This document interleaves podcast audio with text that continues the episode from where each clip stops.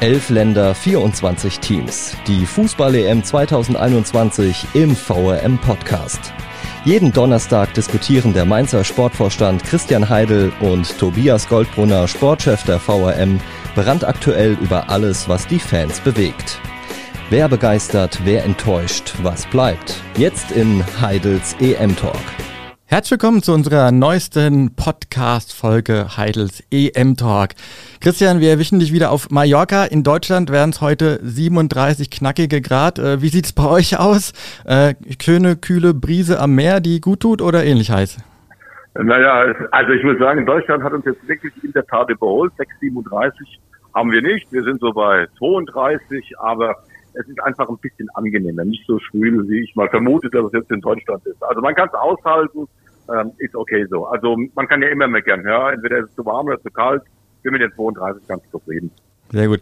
Apropos Meckern, da sind wir doch schon direkt beim Thema. Von den 80 Millionen Bundestrainern, ich glaube knapp 65 Millionen haben direkt mal wieder gemeckert nach Dienstag, nach der 0 zu 1 Niederlage der DFB 11 gegen die Franzosen. Alle zittern, wird das was mit dem Achtelfinale? Wie hast du das Spiel gesehen und wie würdest du es auch bewerten?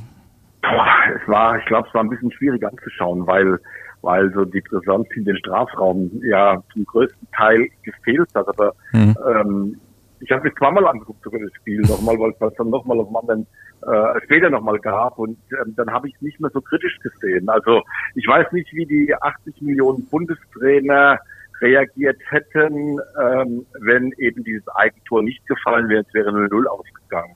Ich glaube, da hätte man gesagt, dass man dem großen Favoriten Paroli geboten hat, eigentlich kaum Einflussmöglichkeiten gegeben hat. Äh, mit ein bisschen Glück hätte sogar gewinnen können. Jetzt macht der Mats Hummels da dieses ja, äh, unglückliche, diese unglückliche Aktion mhm. und jetzt ist alles schlecht. Also ich habe mir auch mal die Werte angeschaut. In allen Werten waren wir besser als die Franzosen. Aber ja, sie haben natürlich da vorne in der Offensive geballte Weltklasse und da kann es passieren, dass man eine durchrutscht. Also die zwei Absatzentscheidungen waren sehr knapp. Ja, hätte noch anders ausgehen können, aber abseits ist nun mal abseits. Und wir haben es in dem Spiel einfach nicht hinbekommen, ja, gefährlich in, in, den Strafraum einzudringen. Zu wenig gefährliche Szenen. Ich fand, defensiv haben wir sehr kompakt gestanden. Es war nicht alles schlecht. Ich habe heute Morgen eine Schlagzeile gelesen. Äh, Deutschland, wo sind deine Stürmer? Ähm, wird ja auch viel gesprochen. Thomas Müller, der Rückkehrer, noch nicht so gezündet. Kai Havertz, eigentlich ja mit frischem Selbstbewusstsein vom Champions League-Sieg äh, aus Chelsea gekommen. Ähm, aber man hat das Gefühl, in der Offensive fehlt so ein richtiger Kracher. Wie siehst du das?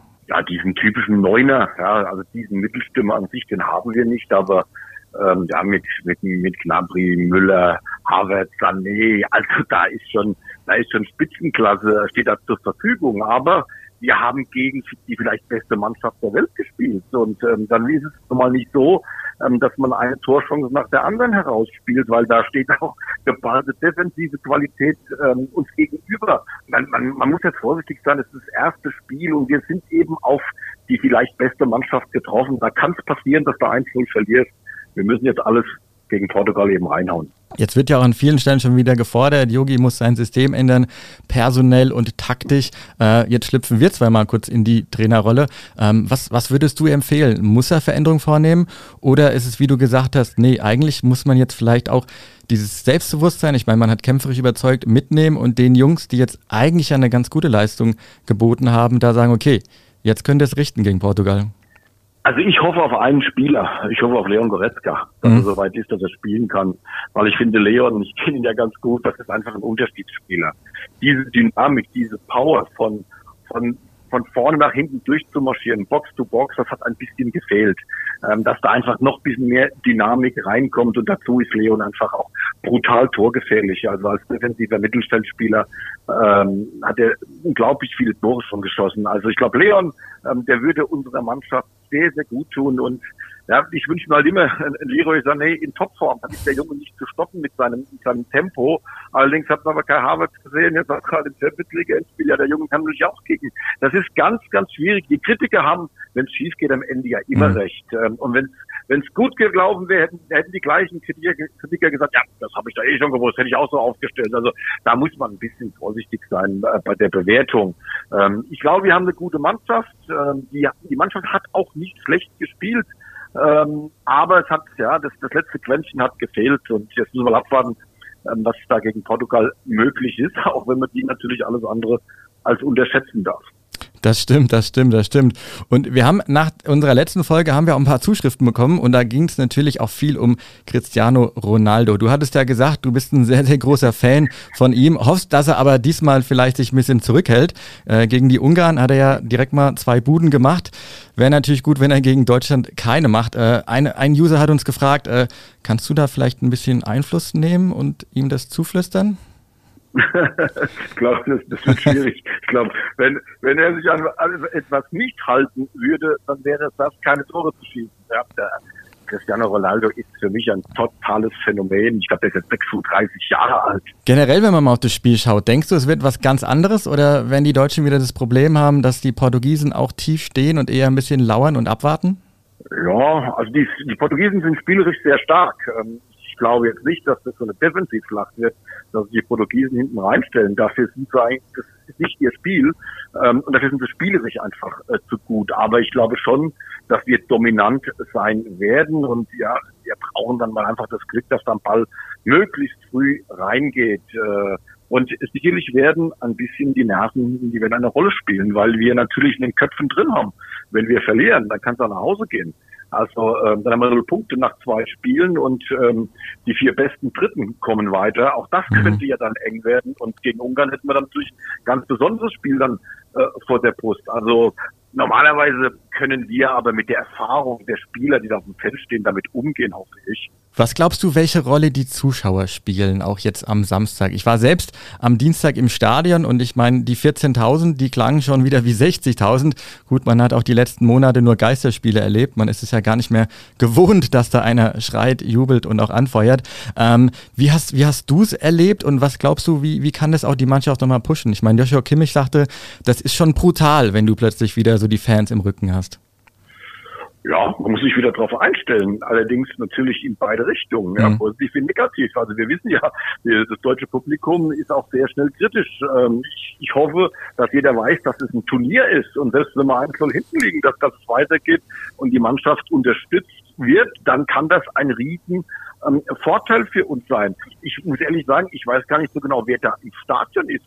Ich habe nie was davon gehört, wie und wo es Karten gibt. Ich habe mich vor kurzem auch mal erkundigt. Ja, wie kann man eigentlich ein Ticket haben? Ja, wenn du drin warst, wo hast du das Ticket her als, als Journalist? also ich, ich habe hab da nirgendwo, nirgendwo habe ich eigentlich irgendwas gehört. Äh, also ich weiß gar nicht, wie die Leute da ausgesucht wurden, wie wir die Tickets kaufen können. Sind das, sind das Fans, sind das Sponsoren? Keine Ahnung. Aber ich fand, dass die Atmosphäre eigentlich gut war.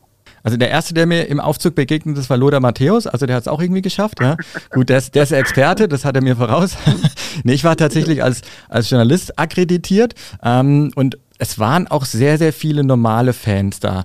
Ähm, aber ich glaube, okay. wie die an ihre Tickets gekommen sind, das ist irgendwie das bestgehütetes Geheimnis, was in Nyon bei der UEFA im Keller liegt. Ähm, ja, so richtig wird es wahrscheinlich keiner wissen. Aber es waren tatsächlich so richtige Fans, ja, das stimmt.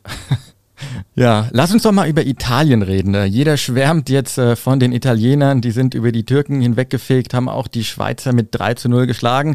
Ruckzuck, die Presse ist wieder dabei, hat da schon so einen kleinen Titelfavoriten wieder auserkoren. Ähm, wie siehst du die Italiener?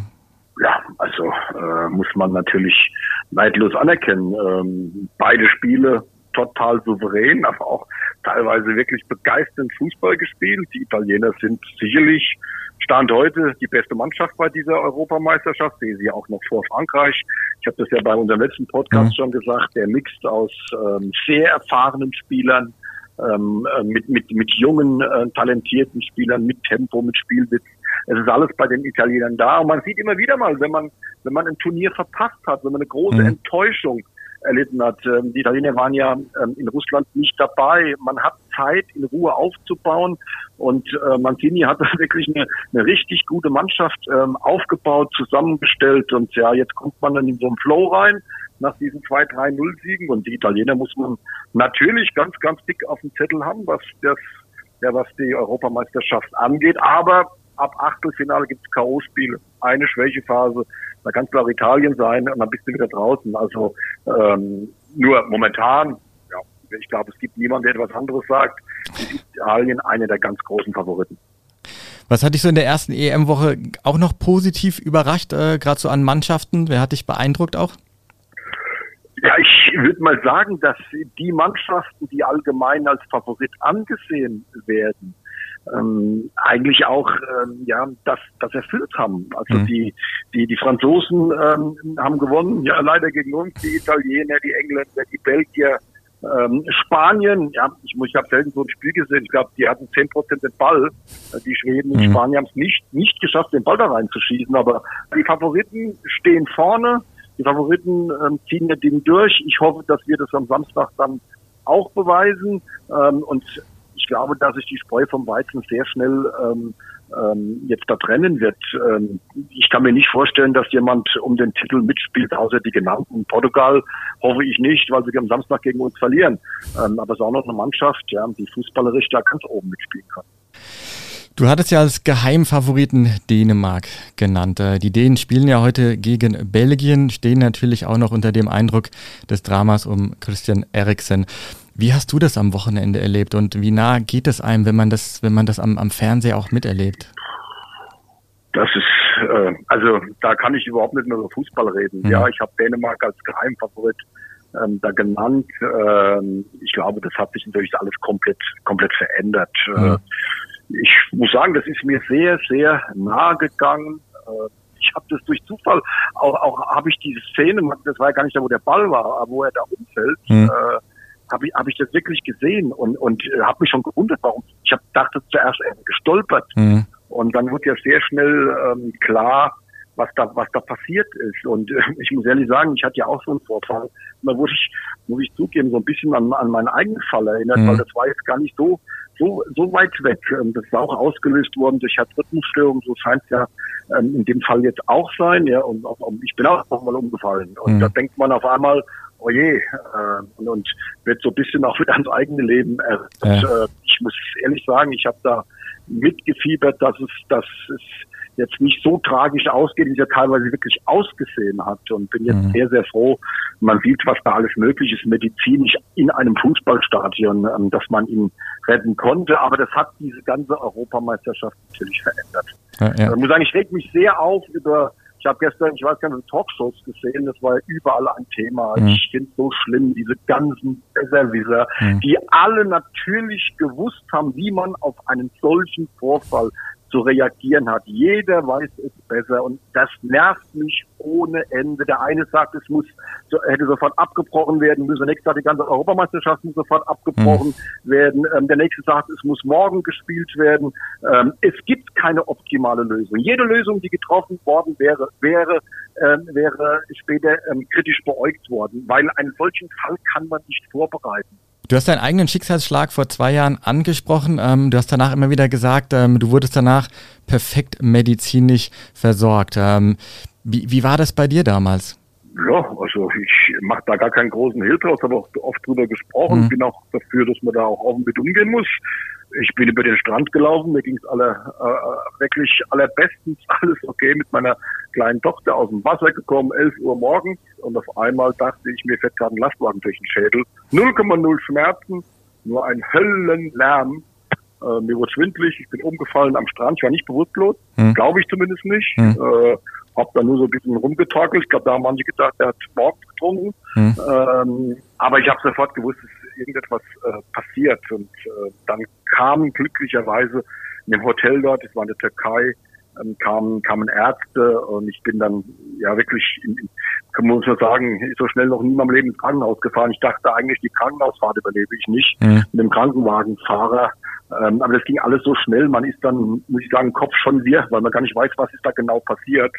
Bin aber dort zu überragenden Ärzten gekommen. Also der Arzt hat sich dann mir vorgestellt, sein Name ist Emery Tügeli. Ähm, aber er war, er war ähm, ein, ein, ein, ein Schweizer, äh, hm. also ein, oder ein Türke, der in der Schweiz gelebt hat, ich weiß gar nicht mehr genau, mhm. konnte perfekt Deutsch, er hat mir dann alles erklärt. Ja, und dann ähm, wurde er bestens betreut, aber dann beginnt so ein Warten, ja, was, weil man nicht genau weiß, mhm. was hat man jetzt wirklich. Ich habe nur gewusst, irgendwas stimmt da nicht.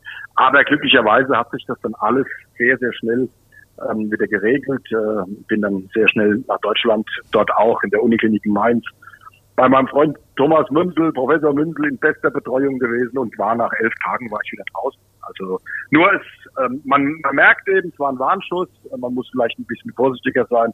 Ich kann alle, die zuhören, nur sagen, wenn man Herzrhythmusstörung hat, ähm, sich bitte drum kümmern, weil ich habe auch gedacht, mir passiert nichts mhm. und äh, man, mir wurde gesagt, ich war ein 1%-Kandidat für so eine Geschichte, aber das eine Prozent hat mich getroffen. Ich hätte vielleicht verhindern können, hätte ich mich früher um die Herzrhythmusstörung gekümmert, die jetzt glücklicherweise komplett weg sind. Wir sind auf jeden Fall alle sehr, sehr froh, dass du wieder topfit bist und wir wünschen natürlich auch Christian Eriksen ähm, auch auf diesem Wege alles Gute und dass er bald wieder auf dem Blatt stehen kann und äh, ja, der tolle Fußballer auch sein kann, den wir, so wie wir ihn alle kennen. Das wünschen wir wirklich alle. Ja, Christian, äh, vielen, vielen herzlichen Dank. Da sind wir auch schon wieder am Ende angekommen. Und ähm, ja, wir wünschen natürlich dir auch viel Spaß beim Spiel am Samstag gegen Portugal. Was denkst du, wie geht's aus diesmal?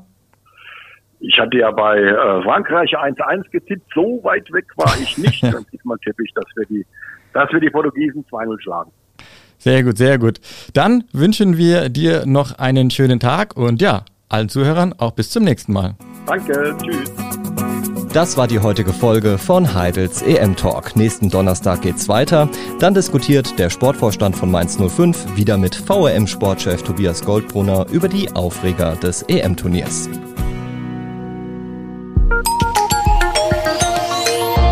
Ein Angebot der VRM.